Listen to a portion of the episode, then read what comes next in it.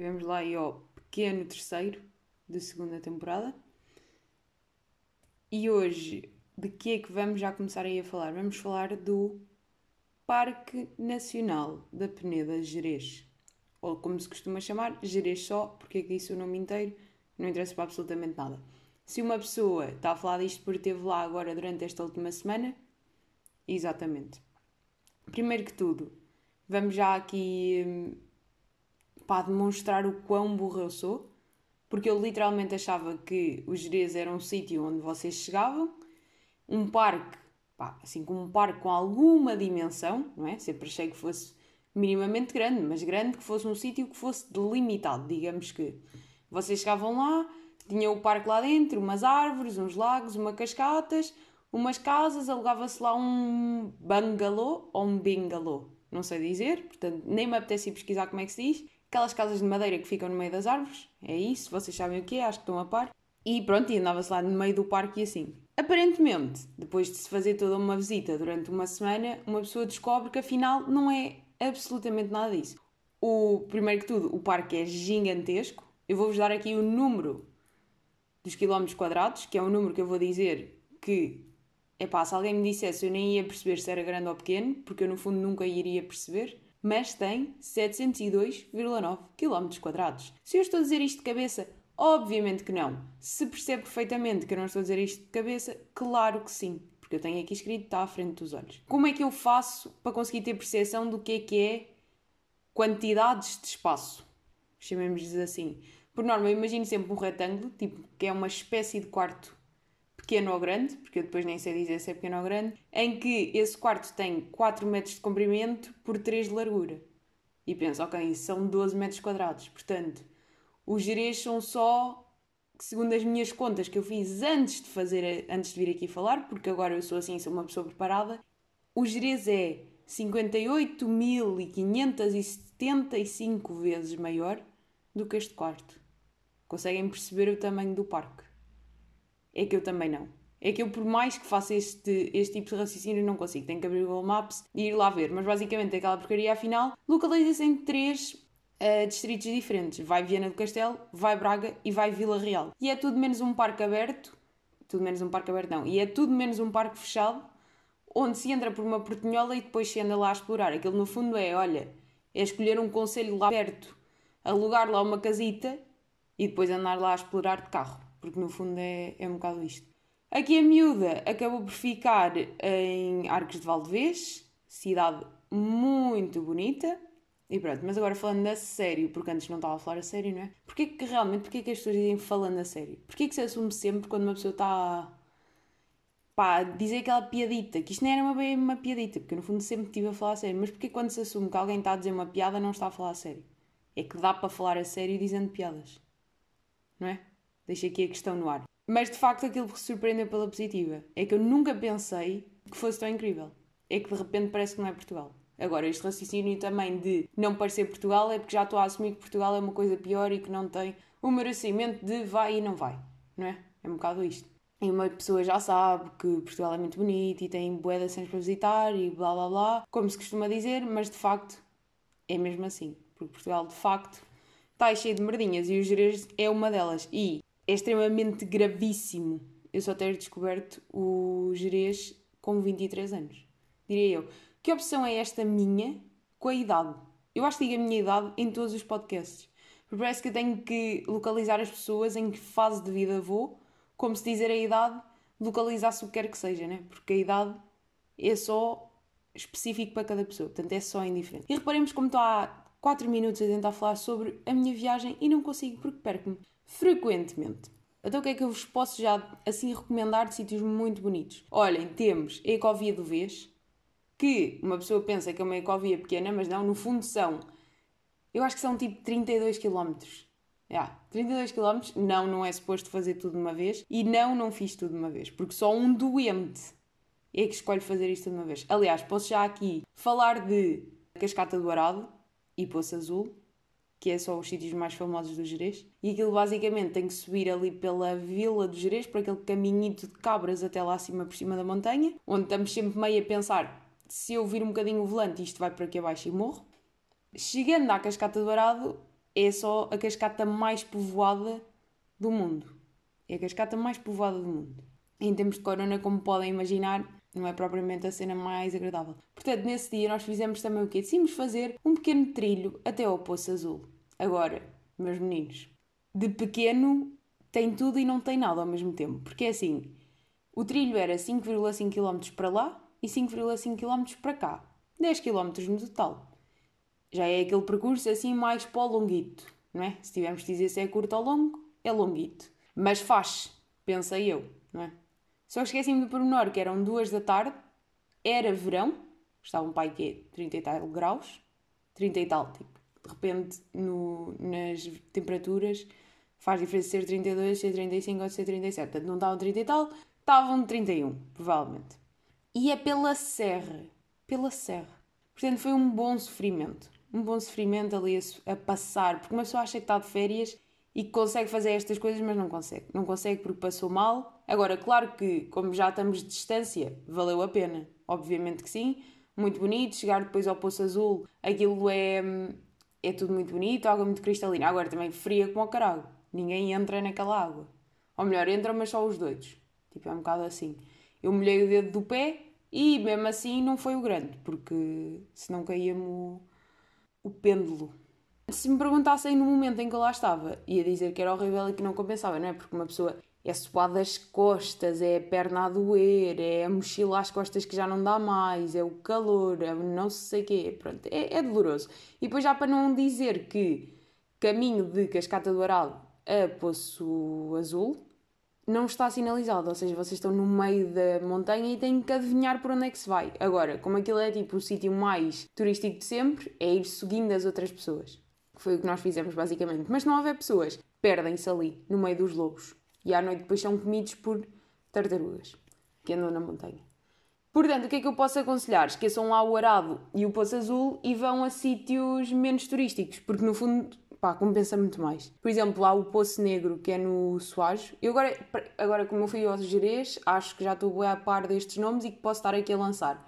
Quem nunca foi, obviamente, à tua, pá, pesquisem. Pronto, foi isso que eu fiz, uma pessoa depois chega e se algum dia lá quiserem ir, já têm aqui esta info. Dá jeito. Também não se queixem sem coisa. Vai então Soajo e apanha-se Poço Negro, acho eu, que é assim que se chama essa cascata. E essa cascata, tipo, também é meia famosita, mas digo-vos já que compensa muito mais que a Dourada. Para já, muito mais fácil de chegar lá, certo?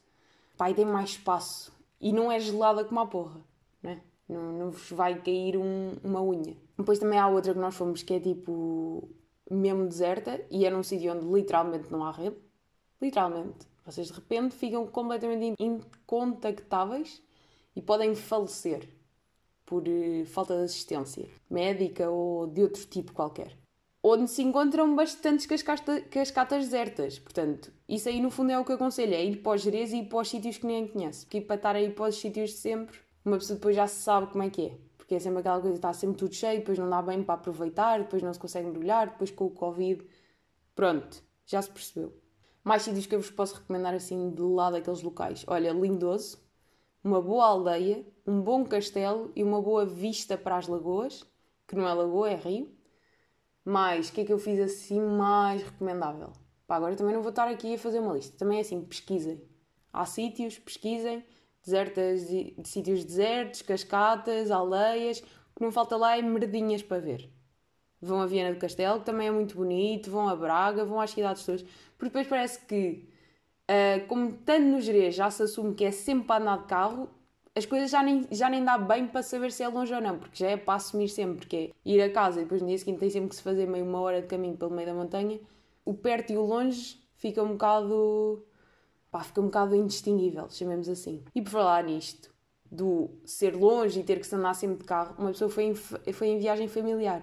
E qual é a maior cena que uma pessoa detecta neste tipo de viagens? É o gap geracional que existe na utilização de GPS. Vamos pôr assim: enquanto que eu irmã, pessoas mais novas abaixo dos 25, referenciar outra vez a idade porque vocês têm que saber, dos 25 como canis, porque podia ser 23 e já se sabe e passa à frente. Sabem utilizar bem o GPS, estão à vontade, é só vamos sair de casa, vamos para o Soage, coloca-se Soage no GPS e o GPS resolve-se. Passando a paz, que para não estar a discriminar idades assim muito especificamente, mas vamos pôr acima dos 45 a puxar para cima dos 50. Já não basta só colocar o sítio, depois aquilo são cabeças que fazem moeda confusão com o GPS. É que, é que aqui vê-se mesmo quando as pessoas não nascem a já ter que usar estas coisas, ou como já tiveram muito tempo de vida de condução sem usar GPS e meio a ler o mapa ou a perguntar às pessoas, nem sei muito bem como é que eles faziam antigamente, honestamente. Porque vá lá, eu sei GPS para ir para sítios que eu não conheço e mesmo às vezes para sítios que eu conheço, pá, não chegava lá. É que é mesmo assim, é que eu não decoro caminhos, não me apetece perguntar a pessoas, só com GPS que eu consigo aos sítios. Portanto, como é que eles faziam antes? Andavam com um mapa que eram aqueles guias da Michelin que têm mil páginas e depois têm que pesquisar, depois enganam-se, depois os caminhos não estão certos e não sei quê. Pá, devia ser um drama, nem quero imaginar. Só que o problema é, eles podiam ver o GPS e pensar, ah, sim, uma ferramenta que nos facilita a vida a conduzir. Mas não, o que é que eles pensam? Vamos pegar nesta ferramenta fácil de utilizar e dificultá-lo ao máximo. Porque é isto que eles fazem. Primeiro de tudo, eles não confiam no GPS, como é logo por aqui. A minha mãe às vezes é, o GPS está a mandar para um sítio e ela diz logo, ah não, isto por aqui não é em sítios onde ela nunca esteve, mas ela diz logo: isto por aqui não é, vamos continuar em frente, à direita é que não é de certeza. Claro que depois continuamos em frente, e claro que o caminho não é para ali, e claro que depois temos que voltar para trás. Mas pronto, cabeça de adulto, ia dizer de velho, mas também não querendo estar aqui a ofender, mas aquela, aquela geração mais avançada do caminho já, já está com esta cabecinha. Depois, como eles não confiam, o que é que eles fazem? Vamos meter dois GPS ao mesmo tempo, que faz imenso sentido, até porque o GPS vai dar exatamente o mesmo caminho os dois. E como ficam desfasados um bocadinho aqueles 0,0001 segundos um do outro, faz com que em termos de voz não haja sincronização. Ou seja, um é o eco do outro. Ou seja, temos um a dizer não sei o que é à direita e depois tem o outro logo à direita. Sempre a fazer aquele eco. E diz um e diz o outro ao mesmo tempo. Mas tem que estar os dois para se confiar e para ter a certeza que se consegue chegar aos sítios. Depois eles têm outro problema que é, normalmente uma pessoa entre os 20 e os 35, quero eu acreditar, conduz, tem o GPS a dar e vai ouvindo as, as indicações. Quando são pais a ouvir GPS, tem que o carro silenciar por completo. Para ouvirem o GPS, eles têm que semicerrar os olhos, porque o canal ocular de pessoas acima dos 43 necessita de ser semicerrado para que os ouvidos fiquem mais aumentem a sua capacidade auditiva. E só assim é que eles conseguem ouvir. E mesmo assim, às vezes, não ouvem bem as direções e têm que perguntar: ah, era para onde? Para a segunda saída, certo? Depois, e depois dizem segunda saída da rotunda e nem percebem muito bem que é a segunda e enganam-se e vão na terceira. É sempre assim. Depois, como para eles, se me cerrar os olhos para ouvir melhor não funciona, como é suposto, não é? Não funcionar ou não basta, digamos assim, porque para eles aquilo funciona, eles necessitam também que alguém lhes segure o GPS ao pé da cara. Ou seja, como no meu carro não temos aqueles pequenos uh, artefactos que seguram o telemóvel e mantém ali no campo de visão do condutor, há uma necessidade de alguém ir com o caminho todo, com o braço esticado, a tentar mostrar o caminhito no pequeno dispositivo eletrónico, que é só ouvir, mas que pessoas acima dos 45 têm que olhar também. Então pronto, estão a perceber o drama que é conduzir nestes sítios. E depois já para não falar, o drama que é as estradas no meio da montanha e a loucura. Portanto, passando estas, estas práticas uh, de GPS, é de pessoas de 45 anos, pá, habituem-se. Tipo, a vida é assim, o GPS é uma boa cena, têm que se habituar, passem lá à frente desta cena. Agora, a piada é, para mim, agora acho que o GPS é a melhor cena de sempre. E quando eu tiver 45 anos, vão achar que aquilo é o meu um, longo manual de mil um, páginas e vou ser alvo das minhas piadas e a vida é assim e seguindo. Ah, agora fazendo já aqui uma recomendação aí de leituras feitas durante os gerês. E como eu sou, por acaso, aqui de leituras costumam ler mais rápido ou mais devagar. É que eu sou uma pessoa de leitura bastante lenta. Até porque eu depois faço aquele cenário de estar a ler vários livros ao mesmo tempo. E como estou a ler vários livros ao mesmo tempo, é ainda mais demoroso do que o normal este processo. Portanto, eu comecei a ler um livro, o livro que eu vou recomendar, que eu agora nem vou saber o nome porque a vida é assim, mas é um do Miguel Esteves Cardoso e é qualquer coisa, estamos todos mortos. Claro que não é assim. Vamos aqui pesquisar qual é que é o nome, porque é que não fui buscar o nome antes porque sou burra e a vida é assim. E vamos escrever estamos todos mortos. Ah, no passado e no futuro estamos todos mortos. Pronto, que é uma bela é um belo nome. E digo-vos já, já sabem, não sei se já falei disto aqui, mas os nomes são sempre bem importantes, de tudo. Acho que isto aqui é óbvio, pelo menos para mim é. E este nome é um bom nome, é daqueles nomes que puxa logo a ler. E recomendo bastante, embora ainda não tenha acabado, mas opá, cheira-me que aquilo. É a organização do livro está excelente, começa logo por aí. É a forma como eu gosto de ler livros, é aquilo, porque os capítulozinhos são. Então, tem as crónicasinhas organizadas, né? porque o livro é de crónicas. É uma boa leitura, uma boa leitura mesmo. E ele tem imensa piada, imensa. Estão a perceber? Imensa. Eu às vezes li, rio alto enquanto estou a ler. E no decorrer, porque é pá, irrita-me tanto quando eu faço isto, e não sei o quê, e não, não, não. Quão irritante é alguém de repente no seu discurso ter que levar a sua voz. Não há absolutamente necessidade nenhuma. Mas, a meio, a meio do, do livro, temos, o, temos uma parte em que ele fala da questão de ser canhoto. Canhoto, por acaso, canhoto faz bem lembrar uma pessoa deficiente, não é? Ou sou só eu? Não sei, parece sempre que a pessoa não tem uma mão. É isto que o meu cérebro associa. Mas de facto, aqui a miúda também é. Também utiliza a sua manápula esquerda para desenvolver elementos de escrita ou qualquer outros elementos. Elementos não. Uh, desenvolver atividades, fazer ações manuais, utilizar as mãos. A minha principal é a esquerda, é que queremos chegar. Não sei se já tinha algum dia falado nisto aqui. Bem provável que não, porque isto, não é? na vida normal, é só uma cena que é o que é e ninguém fala disto, mas pronto. Mas de facto, como ele fala disto durante o livro, uma pessoa descobriu que existe um, li um livro, um site do UK, que é basicamente só cenas para pessoas canhotas. Pá, não até dizer canhotas porque. Porque destro é muito melhor, não é? Destro não soa deficiente, porque canhoto tem que soar. Não que ser deficiente tenha alguma coisa de mal e ficar completamente em pânico por já estar aí por estes caminhos, saindo e renovando o discurso. Ou seja, destro parece tipo destro começam as dúvidas no português. Destro ou destro? Não sei pronunciar. Mas quem escreve com a mão direita de facto tem um nome muito melhor do que para quem escreve com a mão esquerda. E isto não é das cenas mais injustas. É que esquerdinho também não é muito melhor. Que mais cenas é que existe? Temos aqui ao primeiro ano, né? Porque faz sempre. Esquerdino. Canhoteiro. Epá, isso é, parece pior. Sinistrómano. Olha, esta não sabia. Esquerda. Esquerda até é bom. Mas esquerda é só, tipo, ninguém diz direito, né? Sinistrómano. Pronto, olhem, afinal descobri que há um bom nome para pessoas como eu. Para esta plebe da sociedade. Não, mas destro é exatamente o contrário. Ah, afinal isto não é, não é sinónimos, é só palavras que estão relacionadas. Pá, mas canhoteiro é muito mau. Desculpem lá. Quem tem maior habilidade com o lado do corpo esquerdo do corpo?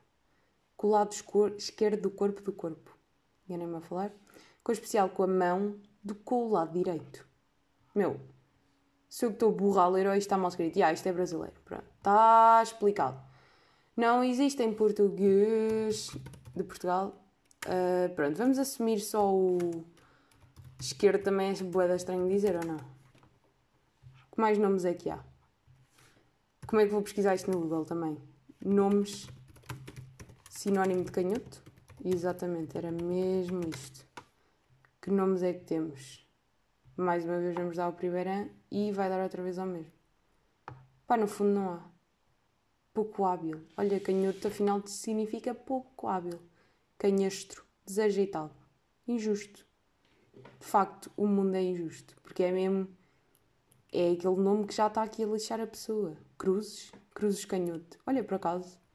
Expressão de repulsa ou desagrado. Pá, de facto, acabei de descobrir que faço parte de mais uma minoria. Que bonito não. Não, mas agora uma pessoa falando a sério, porque antes não estava a falar, né? Já sabe que nunca se fala a sério. Cruzes canhoto é de facto uma expressão. E isto é mesmo demonstrar o ódio aos canhotos dos tempos antigos. Injusto este mundo.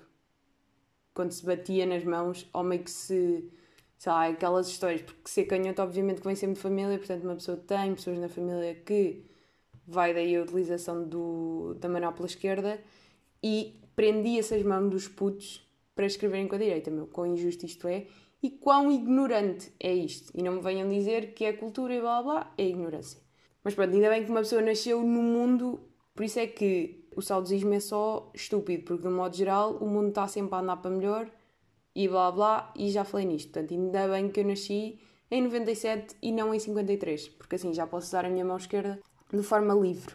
Portanto, voltando ao site que eu descobri, que tem bué de cenas para pessoas canhotas. E o que é que eu acabei de descobrir? Eu quando tiver uma casa, aí a minha casita, vou equipá-la só com merdas para pessoas esquerdinas. Portanto, pessoas destras, quando forem à minha habitação pessoal, porque a minha habitação podia não ser pessoal, preparem-se para sentir a dificuldade que eu sinto no mundo neste momento, que é utilizar, por exemplo, para mim, eu agora pareço mesmo uma menina triste que passa muito mal na vida porque utiliza a mão esquerda para escrever e tem que utilizar uh, artefactos desenhados para pessoas de mão direita e torna-se complicado. É aí que eu quero chegar. Por exemplo, cortar com uma tesoura de pessoas com a mão direita é extremamente complicado para mim porque uma pessoa fica com uma dor na mão, aquela dor de polegar, porque nós temos que fazer mais força.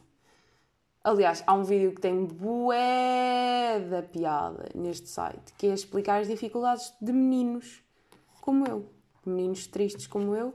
Pá, e o vídeo, eu sei que aquilo é sério e eu identifico-me com aqueles problemas, porque de facto isto acontece, mas o vídeo tem muita gracinha, porque parece que é tipo, não conseguimos ter independência, mas conseguimos. Também há aquela coisa do, pá, mas vejam o vídeo, porque é muito bom. O site chama-se Anything Left-Handed co.uk. CO, aposto que não é CO, mas pronto, é assim que eu vou dizer e é assim que eu assumo e vamos assumir. anythingleft-handed.com, que não é .com, e vamos parar de fazer esta voz irritante. Há outra coisa também muito interessante para além das, das tesouras que eu descobri porque é que eu abro vinhos mal. Não sei se já estamos a par, aqui a pessoa faz nos seus verões de faculdade de empregada de mesa, não é? Uma péssima empregada de mesa, como já todos sabemos, mas tem que ser e tem que se andar. E tenho que abrir vinhos. E eu abro vinhos. A minha tendência é sempre de enroscar o saca-rolhas e depois a vontade que me dá é rodar a garrafa e não rodar o saca-rolhas. E obviamente que fazer isto à frente de clientes num restaurante não é assim propriamente o mais indicado, não é? Chamemos-lhe assim. Mas é aquilo que me dá sempre vontade de fazer. E eu pensava que era só, pronto, era uma menina que não conseguia aprender estas, estas técnicas. Mas não, o que é que eu descobri com este site muito informativo? Que eu não tenho um saca-rolhas apropriado à minha, ao meu problema. Problema muito gravíssimo de utilizar a mão esquerda para fazer as cenas. Ou seja, mandem-me um saca-rolhas. E é isto que eu quero chegar. Pai, depois há aqui outros problemas, mas Vejam, vejam, que isto uma pessoa descobre aqui coisas que fica chocada, porque a cena de escrever já toda a gente sabe, não é? Toda, os escrevinhos têm que adaptar o caderno para escrever em condições. Eu não sou daquelas pessoas que escreve com a mão toda torta, o que eu faço é escrever com o caderno todo de lado. Mas quem diz de lado é literalmente de lado, não é um bocadinho inclinado, é tipo, em vez de estar na posição vertical, está na posição horizontal. E eu escrevo no sentido normal, chamemos-lhe assim. Pá, mas há aqui tanta coisa, vocês não têm noção. Desde cadernos com as argolas do outro lado, não é? Para uma pessoa conseguir escrever sem barrar nas argolas. Temos também o quê? Temos abre-latas daqueles de, das conservas para pessoas left-handed. Mais, aqui temos nos essenciais. Os essenciais basicamente é só tesouras. O que é que há aqui mais? Isto é um antro de produtos, vocês não noção que eu nem sabia que precisava e que agora precisa. Apetece-me encomendar isto tudo. Temos uma fita métrica para, para coisa, porque depois isto também já é inventar, não é? Porque dá perfeitamente para medir com as outras. Pá, olhem, gostei de saber que isto existe. Apetece-me encomendar cenas daqui, mas isto depois também é meio carito. Não percebo, é meio carito. Querem que eu vos diga quanto é que custa uma Caesar? Porquê que estou a falar assim? Porque isto está em inglês. Olha, estão a ver? Um kit de Ai não, mas isto é um kit de merdas de cozinha, tipo uma faca e não sei o quê, porque não sei se vocês sabem, a serradura das facas está no lado errado para nós. Ou seja, eu quando estou a cortar um pão, um pão de forma, imaginemos, não coma muito pão de forma, mas aqueles pães grandes que basicamente têm que ser fatiados. As minhas fatias ficam sempre, nunca ficam direitas, ficam sempre meio verticais. Isso tem a ver com o facto de a serra da tesoura, a da tesoura da faca, estar do lado certo para quem corta com a mão direita, ou seja, para quem corta com a mão esquerda, as fatias começam a ficar inclinadas. Pá, e eu sempre que deixava as fatias assim, mas achava que era só, era só eu que era burra e que não sabia cortar. Mas pronto, agora descobri que afinal não tenho os utensílios necessários à minha condição. E é o que é. Pá, temos aqui também um descascador de batatas, entre outras coisas. Olha, no fundo, quando for grande, quero comprar estes utensílios todos e quero ter estes utensílios todos em minha casa e depois pôr lá pessoas destras a sofrerem a utilizarem aqueles utensílios para compreender o que é que foi a minha vida e de muitos outros como eu no mundo real. E pronto, e hoje acabamos assim nesta, nesta nota muito triste e nesta discriminação de utilização de mão de esquerda. E para a semana temos mais e mais informações.